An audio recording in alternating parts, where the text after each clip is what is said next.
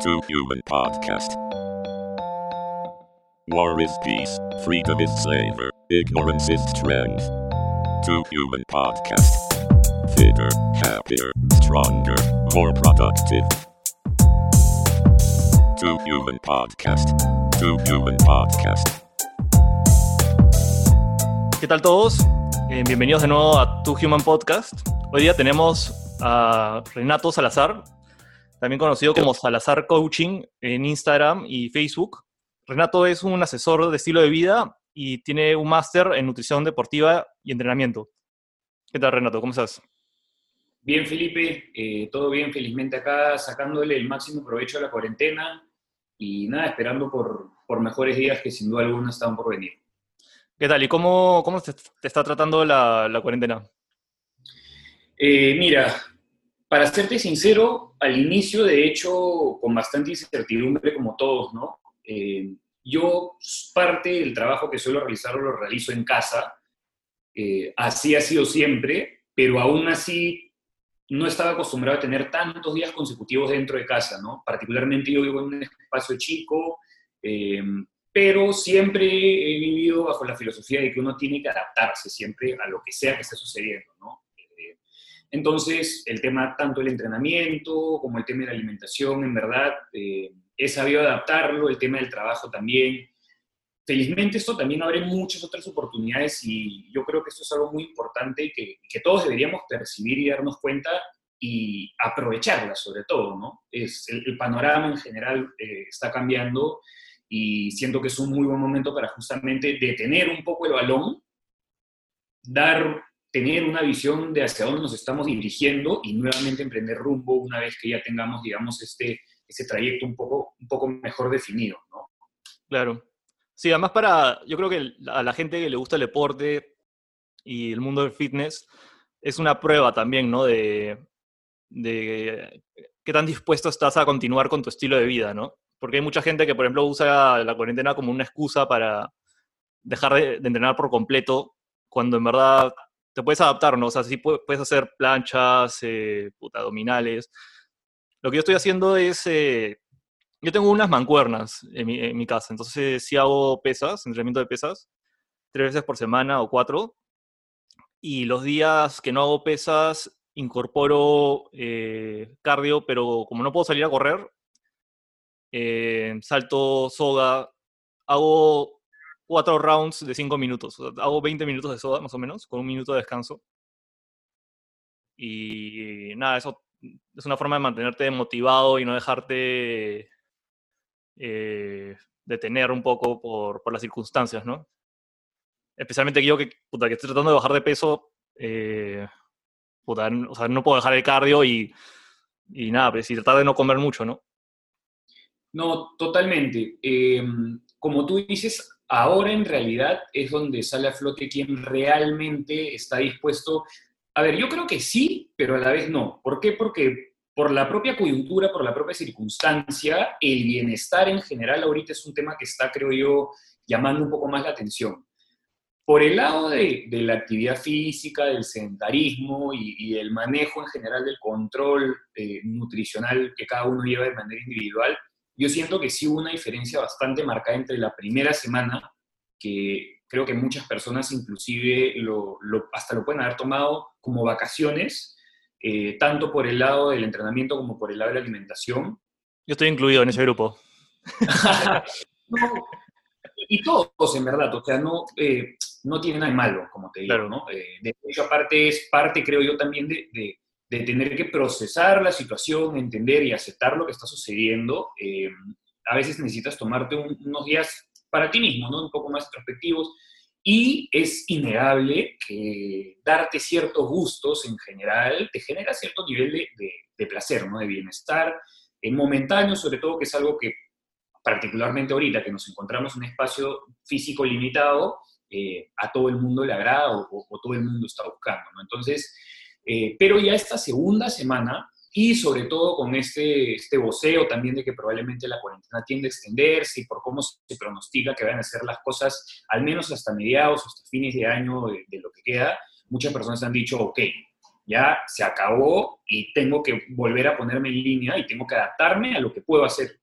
Entonces, eh, y eso sí lo he notado bastante, lo he notado bastante desde las personas con las que trabajo, en verdad, que se están activando nuevamente, eh, personas nuevas también que están diciendo, hoy eh, antes solía hacer una que otra cosa, o antes quizás no cuidaba tanto mi alimentación, pero ahora veo dos razones por las cuales tengo que hacerlo. Número uno, porque ya no tengo la oportunidad de salir afuera a poder realizar el entrenamiento que, realizaba, así sea correr en el malecón, así sea ir a alguna estación en, algún parque, en algún distrito, a hacer algún cierto tipo de entrenamiento, a jugar una pichanga con los amigos eh, en, la loza del barrio, etc.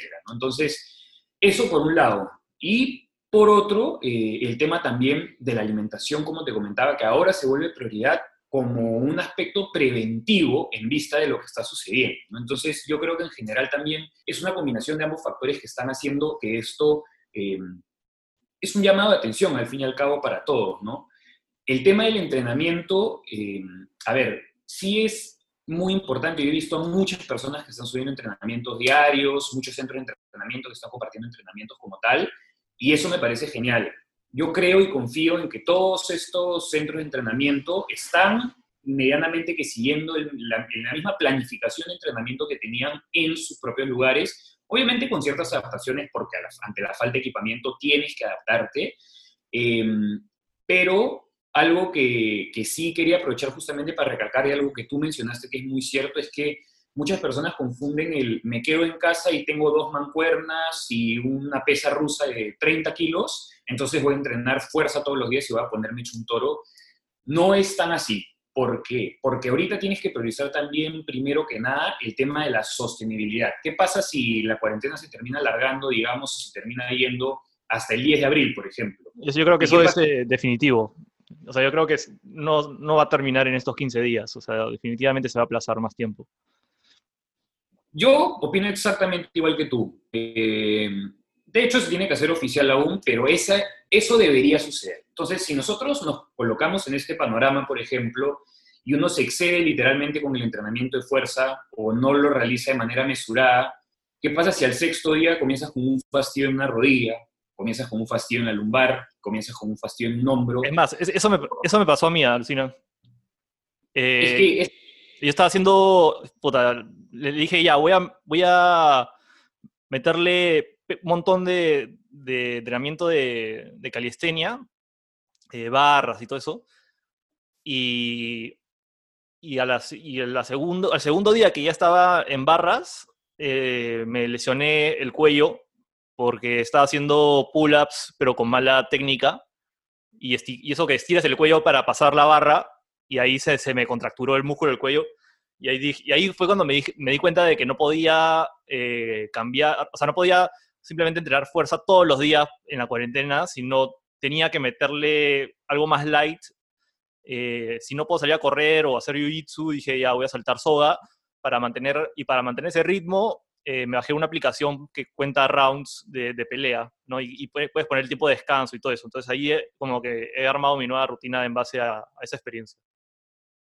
No, está, y está genial. Eso, ese es exactamente el ejemplo al que quería llegar. O sea, si uno termina solamente dedicándose a entrenar fuerza, eh, a ver, acá hay dos cosas también. Número uno, aquellos que estaban acostumbrados a estar monitoreados por un profesional para la corrección de la técnica, ya no lo están.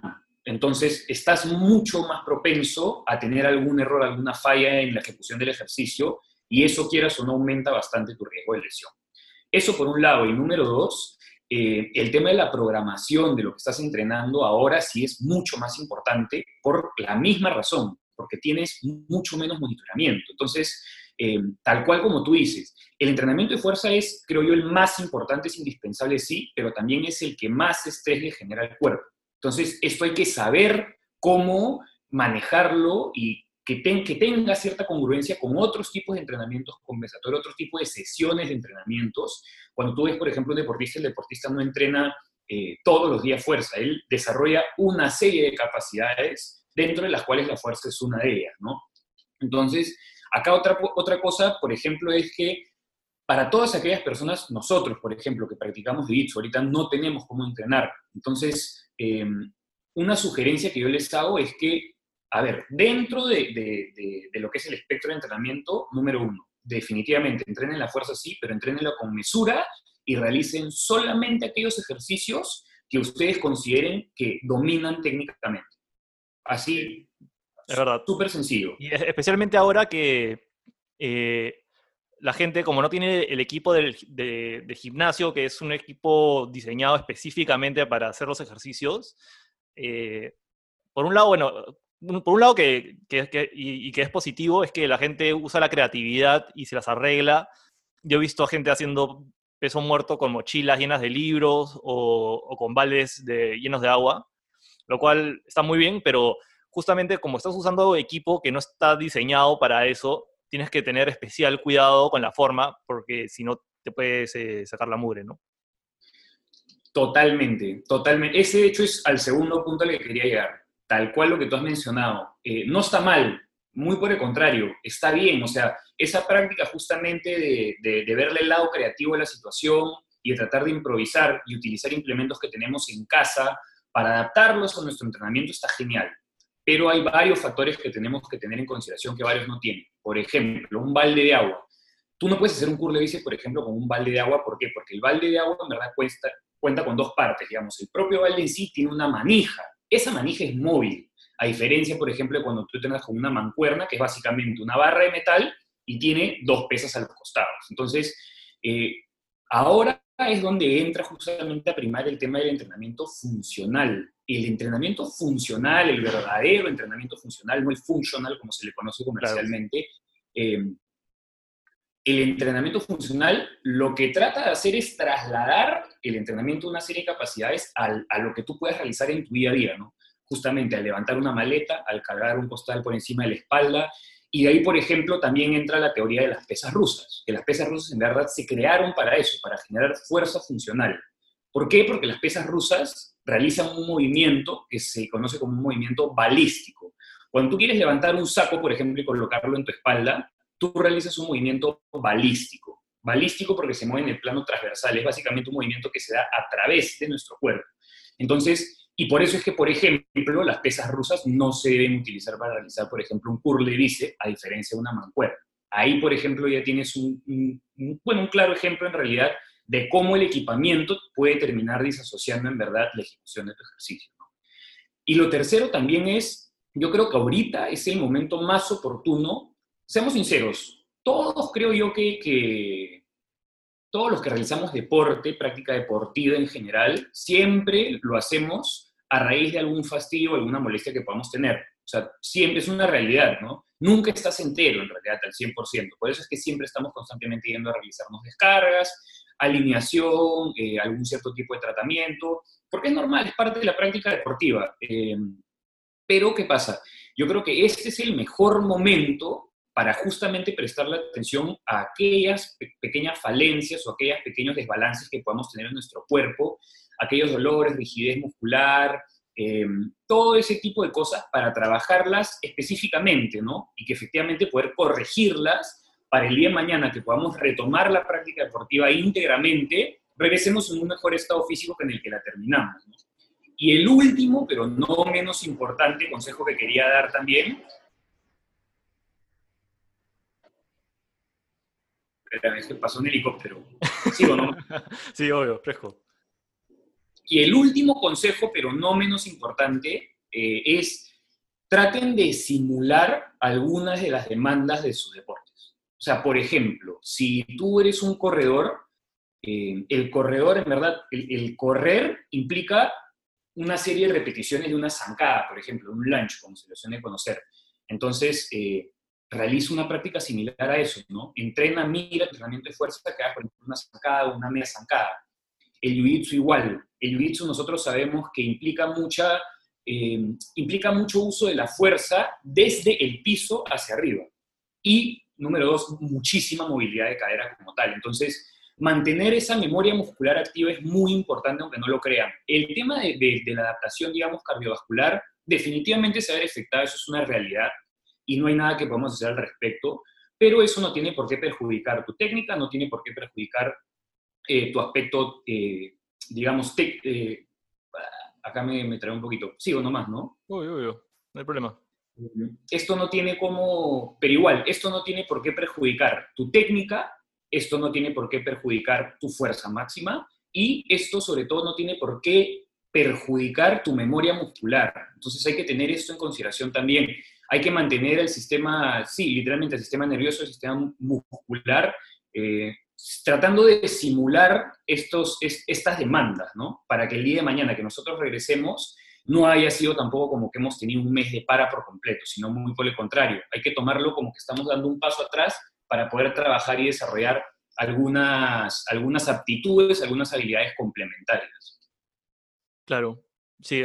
Justo estaba viendo el otro día un video de John Danaher eh, y lo que él decía era más o menos eso, de que lo que hay que evitar es eh, sacar la mente del mat, ¿no? En el caso del jiu-jitsu, eh, definitivamente esta pandemia va a afectar al deporte. Los, los, expertos dicen de que en un año más o menos se va a encontrar la cura siendo optimistas, y, y que lo que, lo que decía Danager es que en estos, en estos escenarios eh, el truco es, eh, aunque tú no estés físicamente entrenando, tienes que estar mentalmente entrenando, ¿no? Y eso es desde viendo videos en YouTube, tutoriales, eh, y también yo creo que se puede aplicar al entrenamiento que haces en tu casa hacer, hacer drills y eso por tu cuenta. Eh, yo creo que, que, esa mentalidad se aplica, se puede aplicar a, todos los otros deportes, ¿no? No solamente al jiu-jitsu. Totalmente, totalmente. Hay drills que claramente no vas a poder hacer, claro. pero en casa, mira, si practicas jiu-jitsu, de saque en casa tienes un kimono, de saque en casa tienes un pantalón y de saque en casa tienes un cinturón. Con esas tres cosas y un colchón o algún cierto tipo de relleno, por ejemplo, para el saco, ya puedes hacer mucho.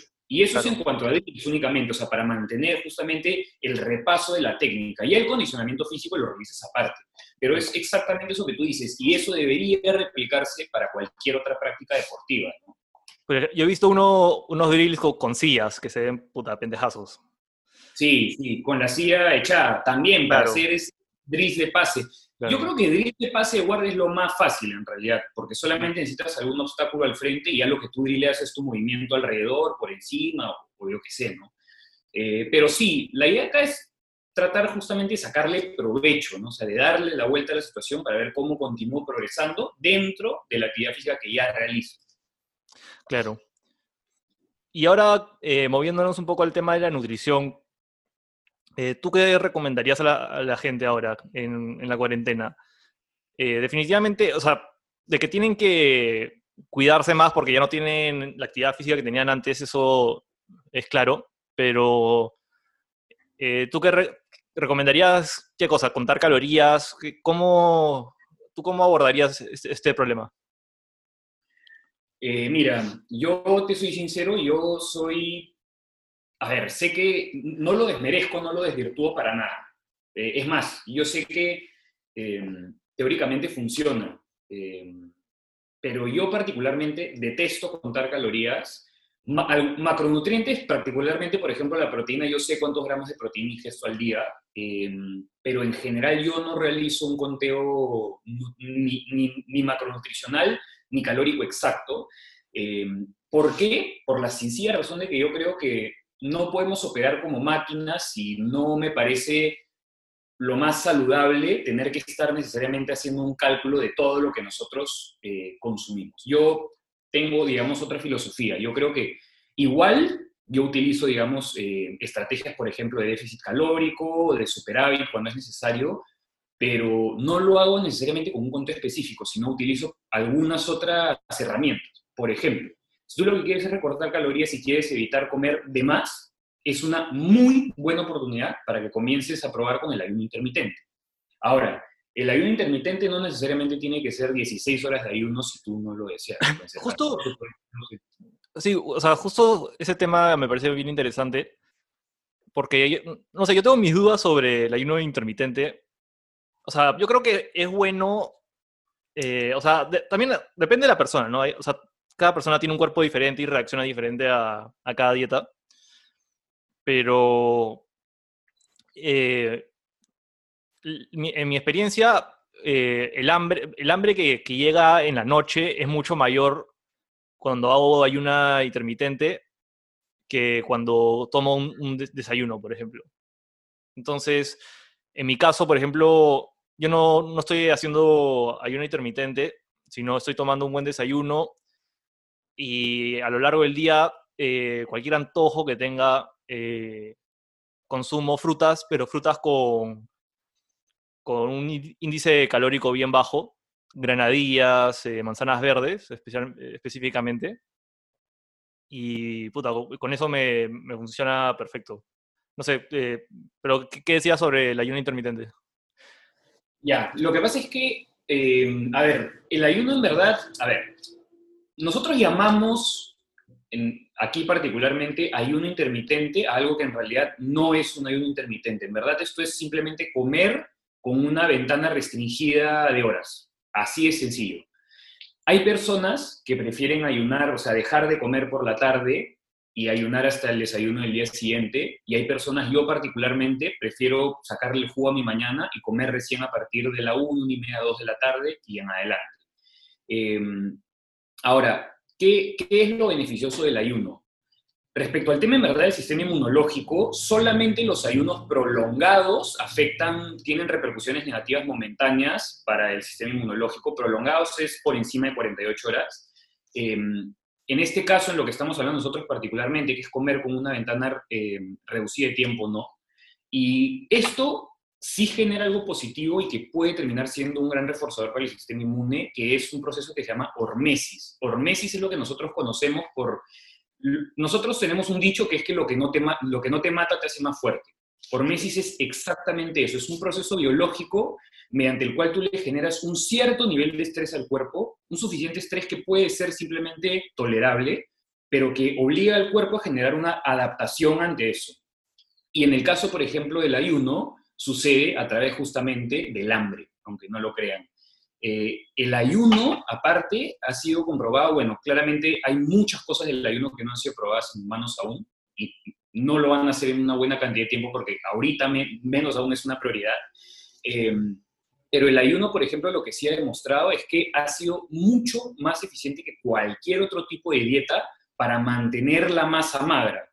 Entonces esto igual es como que un poco tú dices, oye, eh, y, esto inclusive en una dieta, es un estudio que se, se lanzó en febrero de este año, eh, que de hecho ha sido el estudio más grande realizado en ayuno intermitente a la fecha, en time restricted feeding, como se le dice en inglés, y las ratas del grupo del ayuno consumían 30% menos calorías que el resto. Entonces, bastante menos. Y este grupo de ratas aún así preservó una mayor cantidad de masa muscular magra que el resto. Entonces, eh, es, eh, digamos, es bastante, bastante revelador, ¿no?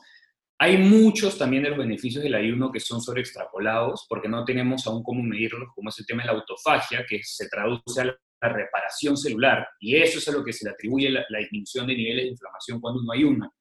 Eh, y el ayuno para una persona que quiere perder peso resulta muy útil y práctico. ¿Por qué? Porque sin necesidad de tú también estarte matando, haciendo cálculos o distintos conteos, eh, simplemente con que tú reduzcas tu ventana de alimentación a 8, 6 horas, hasta 10 horas si así lo deseas, eh, ya te estás cortando una de las grandes comidas del día. Entonces ahí nomás de saque ya puedes tener unas 400, 500 calorías a menos. Entonces, esa es una... Sí. ¿Cuánto es lo máximo que, o sea, digamos, la ventana más grande que puedes tener? Mira, hay personas que hacen, es que hay personas que hacen solamente una comida al día y se basan muchas veces de este, no es ni siquiera un estudio, es este, este documento básicamente que se tiene de los romanos, el cual se utilizó también para, donde se em, empieza en verdad todo el argumento de Game Changers del documental. Eh, los romanos comían una sola vez al día, alrededor de las 4 o 5 de la tarde, y tenían un banquete. Y cualquier cosa adicional a eso, ellos en verdad tenían más que nada un picoteo, pero me parecía raro. Claro, eh, es, bien curioso porque yo no, sabía, lo que me estás diciendo, pero yo sí sabía de que, por ejemplo, en el Japón, los samuráis también se, aconsejaba comer solamente una vez al día.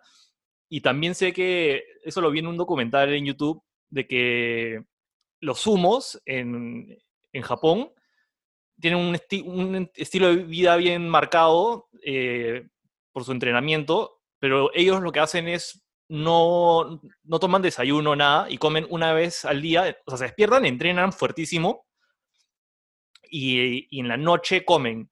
Y el apetito que tienen en la noche es, gigante, y entonces ahí comen estas dietas especiales que son eh, altísimas en calorías, justamente para eh, aprovechar al, máximo los nutrientes, irse a dormir y, repetir el, proceso. Pero, claro, lo, que decías de Game Changers. Sí, no, y, a ver, lo que tú dices de los samuráis también. Y claro, o sea, hay, personas que basándose en esto, Peter Atia particularmente, que es un doctor que él tiene un centro de, longevidad, es uno de los, más conocidos a nivel mundial, eh, él trata de comer solamente una vez al día. Ojo que en esa única comida, él, o sea, come hasta 3.000 calorías a veces. Entonces es una cantidad de comida que en verdad es absurdo. No es que de la noche a la mañana tú decides, voy a comer a partir de hoy solamente una vez al día y ya. De hecho, tiene que ser algo progresivo porque el estómago no está acostumbrado a comer tanto. Eh, el tema de los zumos, aunque no lo creas, eh, sí es cierto, y ellos comen por la noche particularmente porque en la noche nuestra sensibilidad a la insulina es diferente a que en la mañana. Entonces, ellos hacen estas dietas súper ricas en carbohidratos y ante una insulina, una respuesta de insulina insuficiente, eh, ganas muchísimo peso. Dicen por eso que en verdad la mejor manera de ganar peso, no necesariamente es saludable ganar peso, pero la mejor manera de ganar peso como tal es justamente comer una gran cantidad de comida lo más tarde posible. Claro. Y, y también, eh, moviéndonos por el tema del documental de Game Changers, que es un documental hecho por James Wilkes eh, en defensa del veganismo. Eh, o sea, a mí el documental no me pareció muy especial, te voy a ser honesto, pero yo sí vi que en, el, en Joe Rogan Experience, que es un podcast eh, americano, que hubo, hubo un debate porque Chris Krenner hizo una página web refutando el documental con todos los estudios y, documentos. Y entonces Joe Rogan invita a estas dos personas, que es eh, Chris Kenner, que es un acupunturista que tiene una maestría también eh, a nivel de, nutricionista, porque en California eh, esos tipos de, de, de, médicos alternativos, por decirlo así, son considerados health, health es que no, es self-care, pero como que de bienestar. Y, entonces, cuando estudian eh, maestrías, tienen acceso a, a, cursos de la carrera de, medicina. Entonces, este pata tenía esta, una maestría eh, en California en, nutrición a nivel de máster. Y James Wilkes no tiene estudios de máster, eh, pero él es un entrenador británico, si no me equivoco, eh, es un ex peleador de la UFC y ahora entrena también a gente, pero tiene todo un equipo de científicos eh, renombrados detrás de él en este documental. Entonces, en, este debate se, justamente se, se, discute mucho sobre eh, qué tan viable es el veganismo y, aunque en mi opinión, la, posición de, de, los veganos de James Wilkes en el debate se desvía mucho de lo que el documental dice. Lo que a mí me sorprendió mucho de ese debate, que en, mi opinión es más informativo que, que el documental, es que eh, especialmente ahora en la cuarentena, que es difícil conseguir insumos y no puedes salir de tu casa para, para comprar muchas cosas y, y, hay mucha escasez además, es que hay, hay opciones veganas muy buenas que puedes incorporar a tu dieta para tener un poco de, variedad. Por ejemplo, eh, los frijoles negros eh, tienen... ¿Dónde, ¿habían, notado los números? Déjame revisar. O sea, una, taza de, frijoles negros tiene más o menos la misma cantidad de, proteína que, tres huevos no, sé si, si, es exacto, pero, o por ejemplo, eh, dos cucharadas y medias de mantequilla de maní más, eh, más pan tiene 18 gramos de proteína. que también es, bien parecido a, a, lo que te da la, la carne.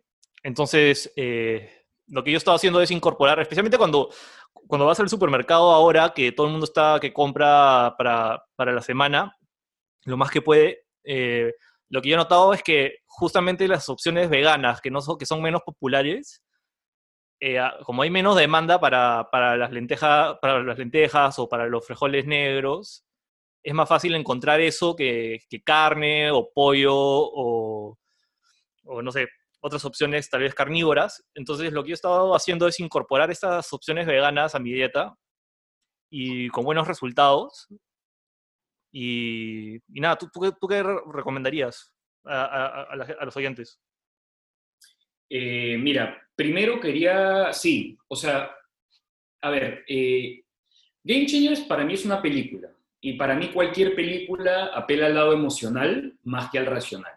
Entonces sí hubo un gran boom del veganismo, el vegetarianismo, eh, de la proteína a partir de, plantas, que ya se sabía desde antes, solamente que la película obviamente bien, siendo bien hollywoodense e incluyendo a varias personalidades que llevan una alimentación plant-based, lo refuerza aún más. Si tú me preguntas, yo creo que ese, ese podcast en particular, el, el, el, debate acerca de Game Changers, tiene una información muchísimo más valiosa, pero también muchísima más técnica que la de la película.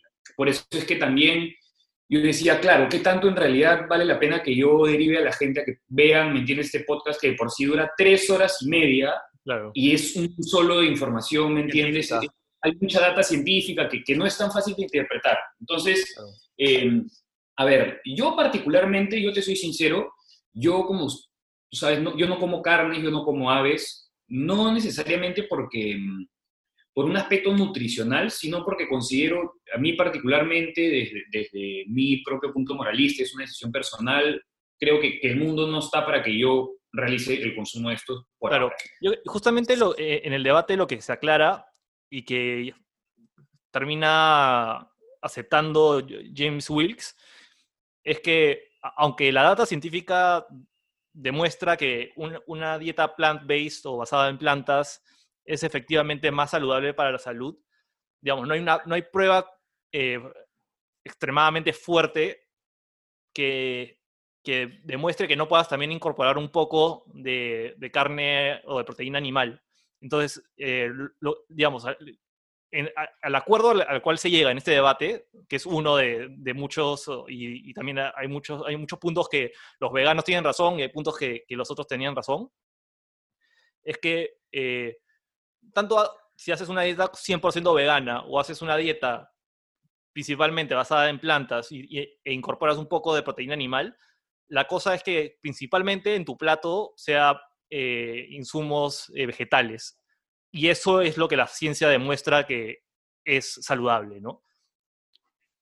Eso que has dicho, sí, tal cual. Y justamente eso quería llegar. Eh, a que, claro, yo lo hice por, digamos, una razón un poco más personal, pero yo no desvirtúo para nada el contenido nutricional que tienen las proteínas animales. De hecho, en verdad, si tú lo ves desde un punto de vista evolutivo darwiniano, nosotros hemos evolucionado, hemos desarrollado la masa encefálica que tenemos del cerebro eh, a raíz de la proteína que nosotros hemos siempre obtenido a través de los animales. La diferencia era que obviamente antes eran animales libres, la composición del animal era otra, eran libres de antibióticos, hay un aspecto que sí es muy importante, que es el tema de que los animales, sobre todo los que pertenecen a la industria en general del carnismo, sí tienen una cierta cantidad de antibióticos y eso quieras o no, si lo haces eh, efectivamente, si lo vuelves un consumo crónico, terminas tú también eh, adquiriendo cierta resistencia ante antibióticos. Entonces, eso es algo que creo que hay que tener en consideración.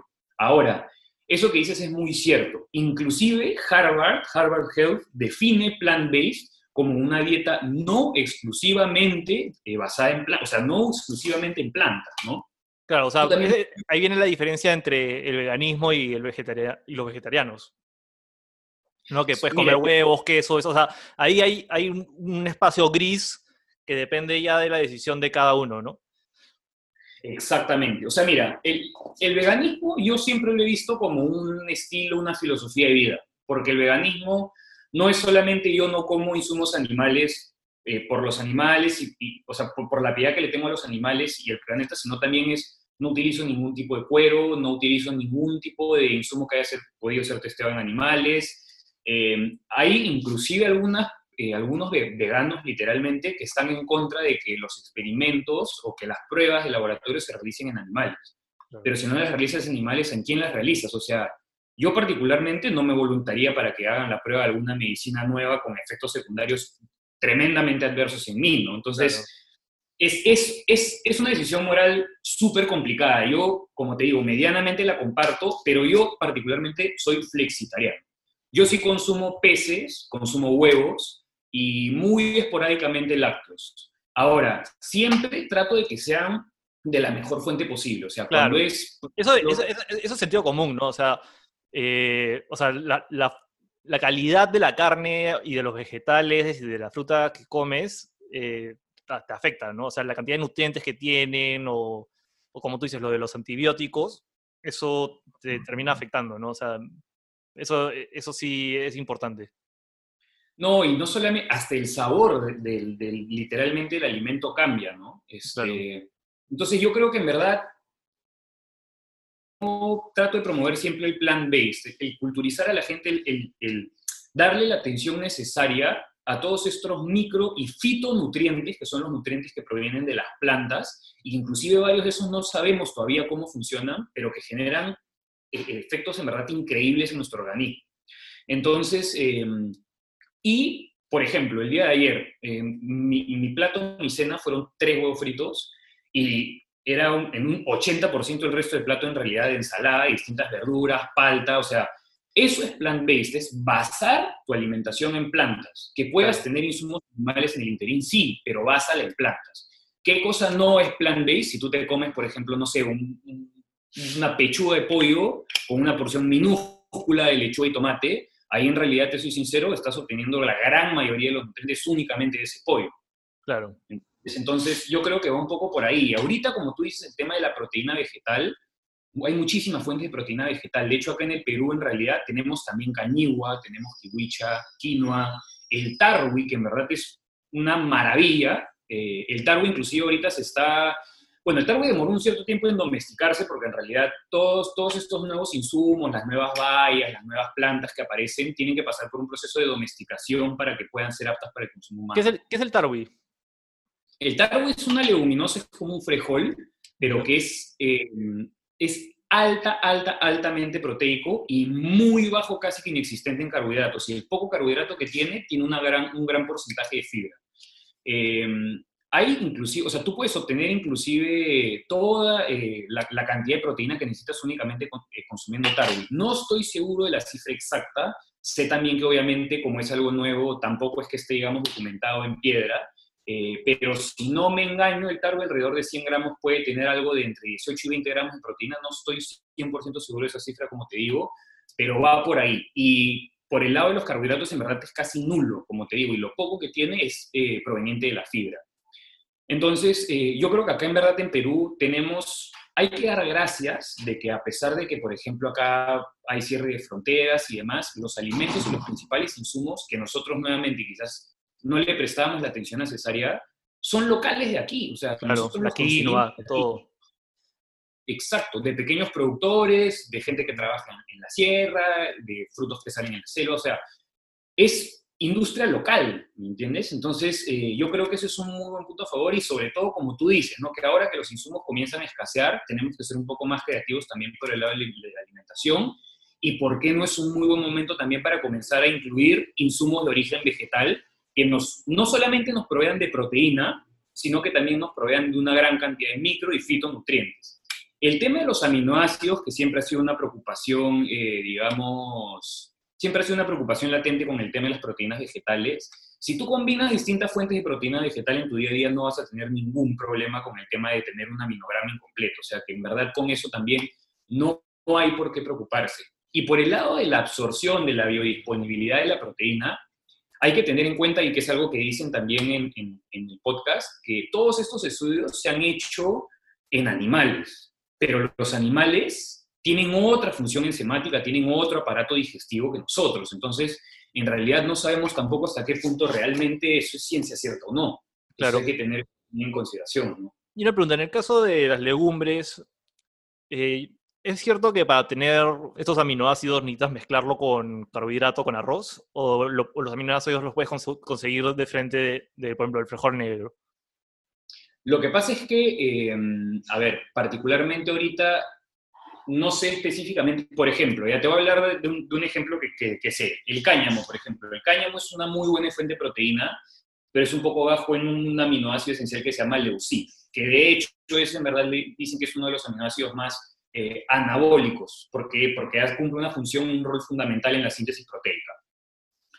Pero, ¿qué pasa? Entonces, si tú tienes una tú te preocupas, digamos, por esta cantidad de leucina siendo un poco más baja, puedes consumir algún otro tipo de insumo, algún otro tipo de proteína vegetal que tenga una mayor cantidad de, de leucina, o en el caso del cáñamo, consumir una mayor cantidad de, de cáñamo, ya sea en semilla o en proteína, como sea que lo estés consumiendo. Por el lado de, la- de las legumbres y, de los granos, sí, lo que pasa es que antes sí se tenía mm, este pensamiento de que se tenían que comer en conjunto en un mismo momento para contar con el aminograma completo, cosa que en verdad ya se ha evidenciado de que no es así. ¿Qué pasa si tú terminas, no sé, para conseguir 30 gramos de, de proteína, tienes que comer 90 de carbohidrato? Entonces, ahí es donde empiezan los problemas porque en verdad estás, estás consumiendo una cierta cantidad de energía, porque el carbohidrato en verdad es una fuente de energía, que no necesitas realmente en ese momento y que como no vas a terminar utilizando muy probablemente menos a una hora, tu cuerpo va a terminar almacenando, Claro. que es algo que hoy un efecto no deseado, ¿no? Y que muchas personas que tratan de migrar también al vegetarianismo, al veganismo, se quejan y terminan regresando justamente por esa razón, porque no saben efectivamente cómo manejar este tipo de, de situaciones, este tipo de cambios, ¿no? Claro, definitivamente si quieres hacer una dieta vegana o tienes que contratar a un profesional que, que sabe del tema y Exacto. que, y que te va a asesorar bien, o tienes que sumergirte horas a tú mismo estudiar y aprender eh, de fuentes fidedignas cómo aplicar una dieta vegana a tu vida, porque si no sabes lo que estás haciendo, en verdad puedes meter la pata y, puedes tener deficiencias nutricionales, ¿no? Porque si solamente comes brócoli no vas a conseguir proteína, o sea, por ejemplo, ¿no? Y como, eh, como para terminar, en términos generales, eh, ¿qué recomendarías a la gente ahora eh, en esta cuarentena? ¿Cómo debería eh, abordar el tema de la comida, de la nutrición y el tema del entrenamiento? ¿Cuánto, ¿Qué tipo de, ejercicios deberían hacer? ¿Cuántas veces por semana? Eh, ¿Qué tan largo debe ser el entrenamiento más o menos? ¿Y qué, qué comidas evitar más o menos? ¿Qué, qué- ¿Tú qué les recomendarías? Eh, mira, primero que nada, por el lado de las comidas evitar, yo les recomendaría que está, lo digo siempre, pero ahora con mayor razón aún, eviten comprar muchos azúcares refinados, Claro, muchos. Chocolates, dulces, sneakers. Claro. Por dos razones. La primera de todas es porque son proinflamatorias y cuando tú estás inflamado estás más propenso a, a cualquier tipo de, eh, de reacción alérgica, cualquier tipo de, de, obtención, de obtención de un virus, sin ir muy lejos. O sea, tu sistema inmunológico en general está más vulnerable. Eso por un lado y, y por otro lado, ahorita también, y que es, entendible que eh, la gente suele estar con unos niveles de ansiedad quizás un poco más acentuados. eh, y hay, a ver, si estás también encerrado en, en- en un espacio, digamos, reducido y la ansiedad te gana, te come el coco, lo que el cerebro te va a pedir automáticamente es justamente eh, azúcar. Claro. Literalmente, porque el cerebro sabe qué es lo que te va a generar placer, digamos, a un, a un, a un plazo más corto, ¿no? ¿Y, es- y es- y- y qué, alter- qué alternativas a, a esos, a estos azúcares hay? O sea, fruta. ¿Reemplazarlo con fruta recomendarías? Sí, eh, yo creo que es el, el mejor momento. En realidad también me sorprendió el día que, que empezó todo esto, que los anaqueles del supermercado, todos los productos panificados, las galletas, todo había volado y la fruta y las verduras están ahí tiradas. Yo decía, Claro. para mí, para mí era el dorado, pero Claro. yo digo, la gente todavía no, ¿me entiendes? No, como que no cambia el chip. Y ahora sí ha cambiado un poco eso. O sea, sí noto que hay más importancia, eh, de hecho, por el, por- en general por el, el consumo tanto de verduras como frutas. Pero sí, yo creo que una muy buena manera de obtener, eh, justamente de saciar este deseo es comiendo fruta. Comiendo fruta, ¿por qué? Porque la fruta naturalmente está dotada de una cierta cantidad de fibra que va de la mano de la cantidad de fructosa que recibes y además eso te aporta una gran cantidad de nutrientes, nutrientes que creo que a nadie le sobran hoy por hoy. Claro. y también, pero también tener cuidado qué frutas comes, ¿no? Porque si comes solamente mango y chirimoya, probablemente engordes porque tienen un montón de azúcar.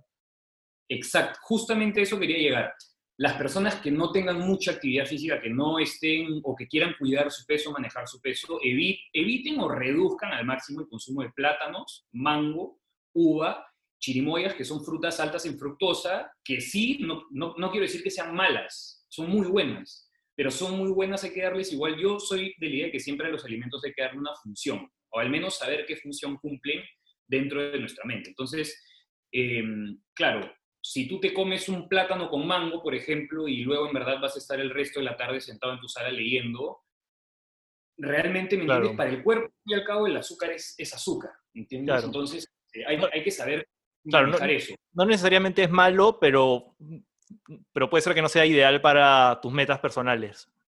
No es malo, pero podría ser mejor, ¿no? Claro. Entonces, por ejemplo, prioricen siempre vallas las bayas ahorita es de lo mejor que podemos comer, porque las bayas suelen ser una combinación de vitamina C con antioxidantes, que también son súper importantes ahorita. Y, Arándanos. Y, las, bayas, o sea, por ejemplo, los, blueberries o los arándanos, eh, aparte de, comerlos solos, ¿tú tienes alguna receta para, para incorporarlos a otra cosa o, no sé, con yogurt o algo? Bueno, sí, en verdad son Mira, los arándanos, te soy sincero, son tan multifuncionales que hasta en ensaladas los he puesto. Em, ensaladas con bastantes verdes, por ejemplo, con unos pimientos asados, eh, unos arándanos y un aliño, digamos, medianamente... Un aliño casero, por ejemplo, yogurt, espectacular. También, si te quieres comer un bowl, no sé, de yogur griego, los arándanos van genial. Si te quieres, no sé, hacer un tostón con mantequilla de maní, por ejemplo, le echas un poco de canela y un chorrito de miel antes de entrenar, ahí también los arándanos van genial.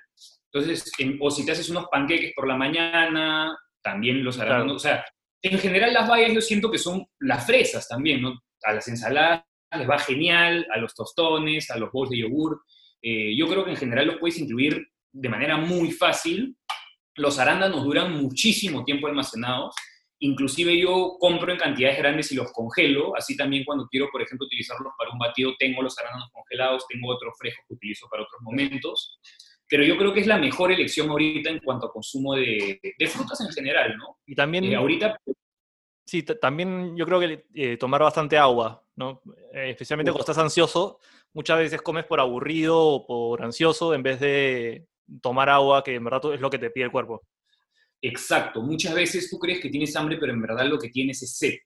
Entonces, literalmente, hidratarse todo el día, más aún si el agua la tienes, digamos, a, la mano, ¿no? Claro. Ya no está eso de que, oye, que no, que yo paso mucho tiempo de un lugar a otro, no me da tiempo para tomar agua. Bueno, ahora ya no, no tienes que desplazarte tanto, el trabajo lo haces desde casa, así que tranquilamente, si es que no te puedes parar, puedes servirte una jarra de agua y llevarte un vaso y estar constantemente hidratándote, ¿no? Es súper importante. Aparte que ahora, de hecho, que todavía el clima está moderadamente caluroso y estamos dentro de casa, aunque no lo crean, también la sudoración puede tender a ser un poquito mayor, ¿no? En varios casos. Entonces, la hidratación siempre tiene que ser clave. Y eh, respecto al entrenamiento, ¿qué tipo de entrenamiento debería hacer la gente? ¿Qué tan largo debería ser? Eh, ¿Tú qué les recomiendas? Mira, yo, a ver, y de hecho las recomendaciones en general, yo creo, en cuanto al aspecto de entrenamiento, varían bastante, yo creo, de persona a persona. Eh, siempre es, yo soy partidario de que todo tiene que ser lo más individualizado posible, pero sí considero que hay eh, algunos temas, aspectos generales que todo entrenamiento debería cubrir. Eh, el primero es el, trabajo de fuerza, de tres a cuatro veces por semana máximo. Y eso, por ejemplo, si, no, si, no, tienes pesas, planchas y, el ejercicio con peso de, de cuerpo, ¿sirve? Lo, sí, claro. Lo que pasa es que, a ver, tú el desarrollo de la fuerza no solamente se da a través de la sobrecarga progresiva, que es básicamente cuánto peso vas cargando progresivamente, ¿no? sino también a, través de la tensión mecánica. La tensión mecánica es tú qué tanto tiempo eh, pasas estresando a un grupo o a un músculo en particular. Entonces, claro, para desarrollar la fuerza con el propio uso del cuerpo, lo que tienes que hacer ahí es efectivamente tratar de agregarle, si se te es muy fácil, por ejemplo, hacer planchas, ok, entonces ponte una liga, por ejemplo, alrededor de los brazos y haz planchas con esa liga. Si no tienes una liga, ponte unos libros en la espalda, o sea, trata de agregarle ese factor justamente... Em, trata de, aumentar la dificultad gradualmente, ¿no? Obviamente sin excederse al, al, ejercicio que ya estás haciendo con el peso corporal y de esa manera aún así vas a continuar desarrollando fuerza. Y desde el, el, aspecto, del cardio, ¿cómo, qué, o sea, por ejemplo, hacer, eh, no sé qué, ejercicios hay, pero eh, abdominal y si eso, ¿eso cuenta como cardio o, o es necesario hacer algo tipo soga o no, sé, bailar salsa, no sé. no sé qué, alternativas hay. Yo creo que, o sea, a ver, aquellos que practican deportes de resistencia, sí es cierto, y te soy sincero, están un poco más limitados. Em, de hecho, ahorita lo que están haciendo es correr dentro de la casa, que obviamente es, uff, sé que en varios casos es una locura, pero y una locura en el sentido de lo complicado, ojo, no, no de que estén locos, para nada. Al contrario, están tratando de adaptarse al máximo posible y en verdad, de verdad, te estoy sincero, yo les aplaudo a esas personas porque no debe ser nada fácil. Y el tema es que ellos sí están un poco limitados. ¿Por qué? Porque el tema del condicionamiento aeróbico sí depende de cuánto tiempo también tú pasas realizando esa práctica deportiva en particular eh, a una cierta intensidad durante una cierta cantidad de tiempo prolongado. Entonces, ellos están un poco más limitados pero cualquier otra persona que únicamente lo vea más por un tema de condicionamiento físico, por un tema en general de composición corporal, ahorita yo creo que es un buen momento para realizar entrenamientos de HIIT o protocolo Tabata, como se le llama, que es un tipo de HIIT también, ¿no? que son entrenamientos de muy corta duración que realizas sobre el sitio, máximo utilizando un mat o un colchón o lo que sea que necesites usar, y que en poco tiempo hacen efectivamente que, sí, o sea, básicamente lo que hacen es terminan privando al cuerpo de, oxígeno, ¿no? Eh, es muy efectivo para perder calorías, de hecho, eh, y no te requiere, número uno, de una gran cantidad de espacio y número dos, tampoco te requiere eh, de una gran cantidad de tiempo. yo he visto uno que se llama Insanity. O sea, no, lo he visto, pero he visto que mucha gente lo está practicando.